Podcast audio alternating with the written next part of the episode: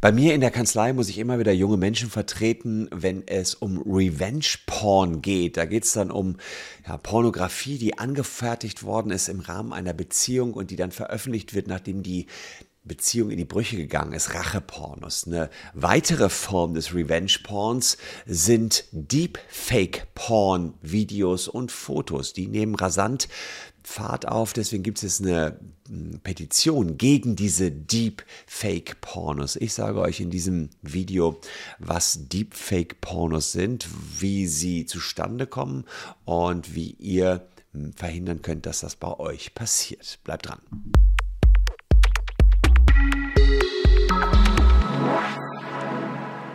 Hallo, ich bin Christian Solmecke, Rechtsanwalt und Partner bei WBS Legal in Köln. Abonniert gern diesen Kanal, wenn ihr über neueste Rechtsthemen informiert werden wollt. Ja, ungewollt nackt im Netz Pornomanipulation jetzt stoppen. Das ist eine Initiative, die Hate Aid und noch andere gestartet haben und die ist verbunden mit einer Petition, die jetzt im Internet unterzeichnet werden kann. Stoppt illegale und gefälschte Pornos. Mit Face-Swap-Apps kann jedes Urlaubsfoto oder Profilbild in einem Porno landen. Die Apps animieren sogar dazu, Nacktaufnahmen zu fälschen. Und das ist eben die Petition, die unterschrieben werden kann.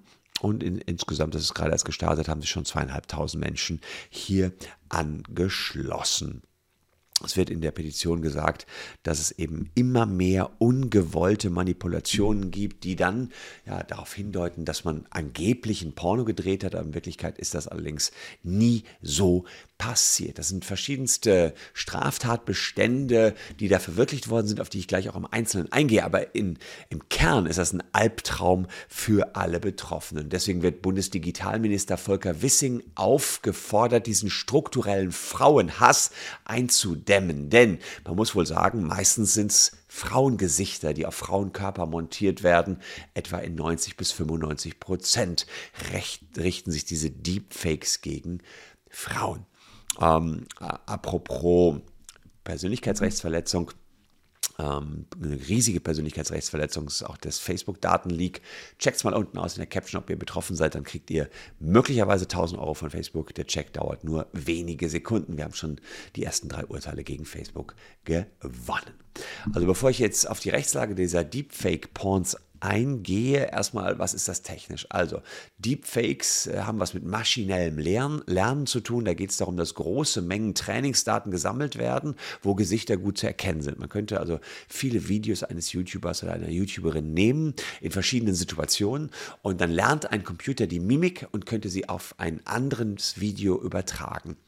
Ähm, somit hat man ein Zielmaterial, was sehr, sehr echt aussieht. Das reicht dann von irgendwelchen Playboy-Bildern bis zu echten Internet-Pornos, die so gefälscht werden können. Ist allerdings eher die Seltenheit, dass man so eine Technologie besitzt, um diese Analysen durchzuführen. Was viel mehr Menschen machen, ist, dass sie einfach Face-Swap-Apps nutzen. Davon gibt es allein im Google Play Store 30 unterschiedliche Anwendungen, die über 100 Millionen Mal runtergeladen worden sind. Kennt vielleicht jeder von euch. Gesicht markieren, austauschen, irgendwo anders draufsetzen. Das ist ähnlich realistisch wie bei Deepfakes.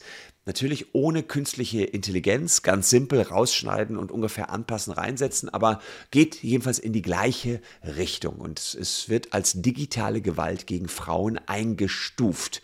Natürlich schweigt das Recht nicht dazu und insofern schauen wir uns mal an, was man da rechtlich machen kann. Was hier greift, ist zunächst mal die Datenschutzgrundverordnung. Klar, solche Bilder sind datenschutzrechtlich geschützt ähm, und die dürfen ohne Einwilligung auch nicht verbreitet werden, denn äh, die Datenschutzgrundverordnung, die ähm, sieht für die Rechtsmäßigkeit der Verein Verarbeitung vor allen Dingen vor, dass man einwilligt. Alle anderen können wir jetzt mal vergessen. Da gibt es keine sonstigen Möglichkeiten, äh, wie man das Ganze rechtmäßig verarbeiten könnte, also so ein Bild verarbeiten könnte. Mit anderen Worten, ähm, auf jeden Fall ähm, ist das unrechtmäßig. Artikel 6 greift hier nicht. Man hat keine Rechtmäßigkeit der Verarbeitung.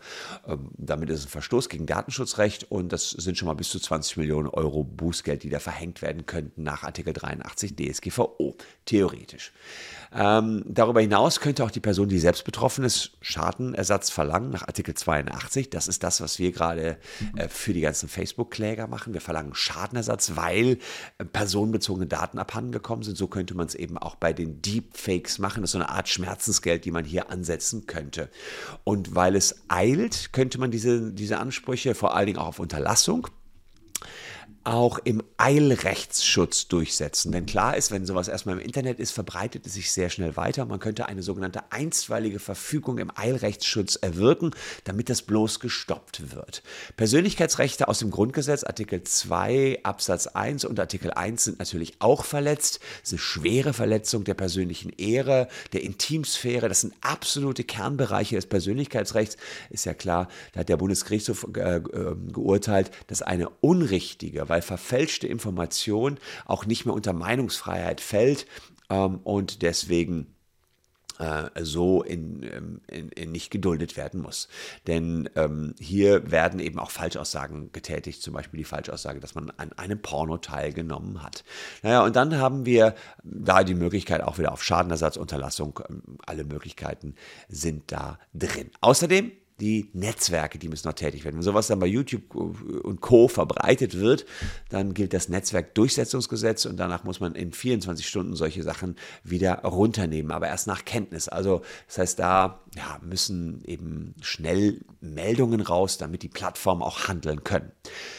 Derjenige, der das Originalfoto gemacht hat, ist Urheber, kann natürlich auch was machen, ist eher so ein ja, schwächeres Glied und ähm, wir haben auch eine Strafbarkeit nach dem Bundesdatenschutzgesetz. Der Paragraph 42 sieht eben auch da Freiheitsstrafen bis zu drei Jahren vor, wenn man eben Daten in der Absicht übermittelt, andere zu schädigen, wäre vor allen Dingen bei Revenge-Porns, die so zustande kämen, eine echte Strafvorschrift. Außerdem finden wir auch noch im Strafgesetzbuch entsprechende Strafvorschriften. Hier sieht man zum Beispiel die Verleumdung. Man behauptet ja eine unwahre Tatsache auf jemanden, nämlich dass er an einem Porno teilgenommen hat, was aber nicht passiert ist. Und da kann man dann auch eine Haftstrafe bis zu fünf Jahren für bekommen. Außerdem natürlich Beleidigung, weil man die Person natürlich missachtet, ist ja klar. Ähm, eine üble Nachrede könnte drin sein und eben die Verleumdung. Ähm, es gibt auch noch einen speziellen Straftatbestand 201a Strafgesetzbuch. Da geht es um Verletzung des höchstpersönlichen Lebensbereichs.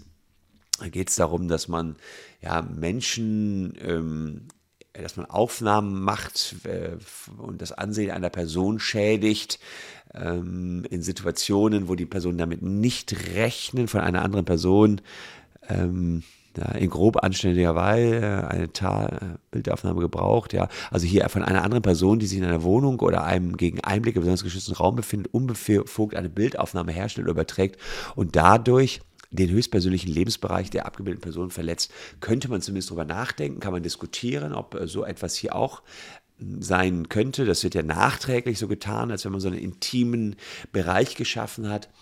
Andenken könnte man auch noch den 184k Strafgesetzbuch, kennen viele von euch nicht.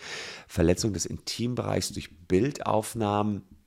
Und da geht es darum, dass man unbefugt Aufnahmen von Genitalien, dem Gesäß oder der weiblichen Brust verbreitet. Geht's, vor allen Dingen ist er geschaffen worden, weil es ähm, Upskirting-Fotos gab, also unterm Rock äh, wurde fotografiert. Hm da müsste man schauen. Passt auch nicht so ganz hundertprozentig, weil es ja nachträglich gemacht worden ist, aber wären zumindest Straftaten, die man mit andenken könnte. Das läuft im Strafrecht so, man denkt dann was an, guckt, könnte das passen und äh, analysiert dann eben den Paragraphen ganz genau. Also rechtlich gibt es durchaus hier Möglichkeiten, um dagegen vorzugehen. Ist noch nicht so ganz dankbar, die Vorschriften, man hat noch einen Interpretationsspielraum, ähm, sodass man da auch immer drüber nachdenken kann, braucht man noch neue Gesetze? Da bin ich nicht so ein Riesenfreund von. Ich möchte lieber, dass die Gerichte ihren Job machen, dann diese ähm, vorhandenen Gesetze entsprechend auslegen. Also ähm, so vielversprechend die Entwicklung von künstlicher Intelligenz im Alltagsleben ist, ja, birgt sie auch Ge Gefahren und diese Deepfake-Porns sind eine solche Gefahr. Einerseits Rachepornos, die dadurch entstehen können, andererseits einfach nur Pornografie mit Frauen, die ansonsten niemals sich nackig in der Öffentlichkeit zeigen würden. Wir haben euch unten ein paar Beratungs- und Hilfestellungen verlinkt. Äh, wenn ihr selber da rechtliche Probleme habt, könnt ihr euch an uns wenden. Wir haben das schon sehr häufig gemacht, vor allen Dingen bei Rachepornografie. Passiert leider immer wieder. Überhaupt diese ganze Mobbing-Thematik haben wir leider, muss man sagen, immer häufiger auf dem Schreibtisch liegen. Wir gehen da tatsächlich auch mit der ganzen Härte des Gesetzes ran. Sowas kann man stoppen, aber muss sehr, sehr schnell sein. Ja, postet mal bei euch in die Kommentare, ob euch schon mal sowas passiert ist, dass ihr gemobbt worden seid, dass man euer Gesicht auf irgendwas raufmontiert hat. Bin mal gespannt, ob es vielleicht schon den einen oder anderen Betroffenen gibt. Ansonsten hier noch zwei Videos, die euch ebenfalls interessieren könnten. Bleibt dabei, liebe Leute. Wir sehen uns morgen. Tschüss und bis dahin.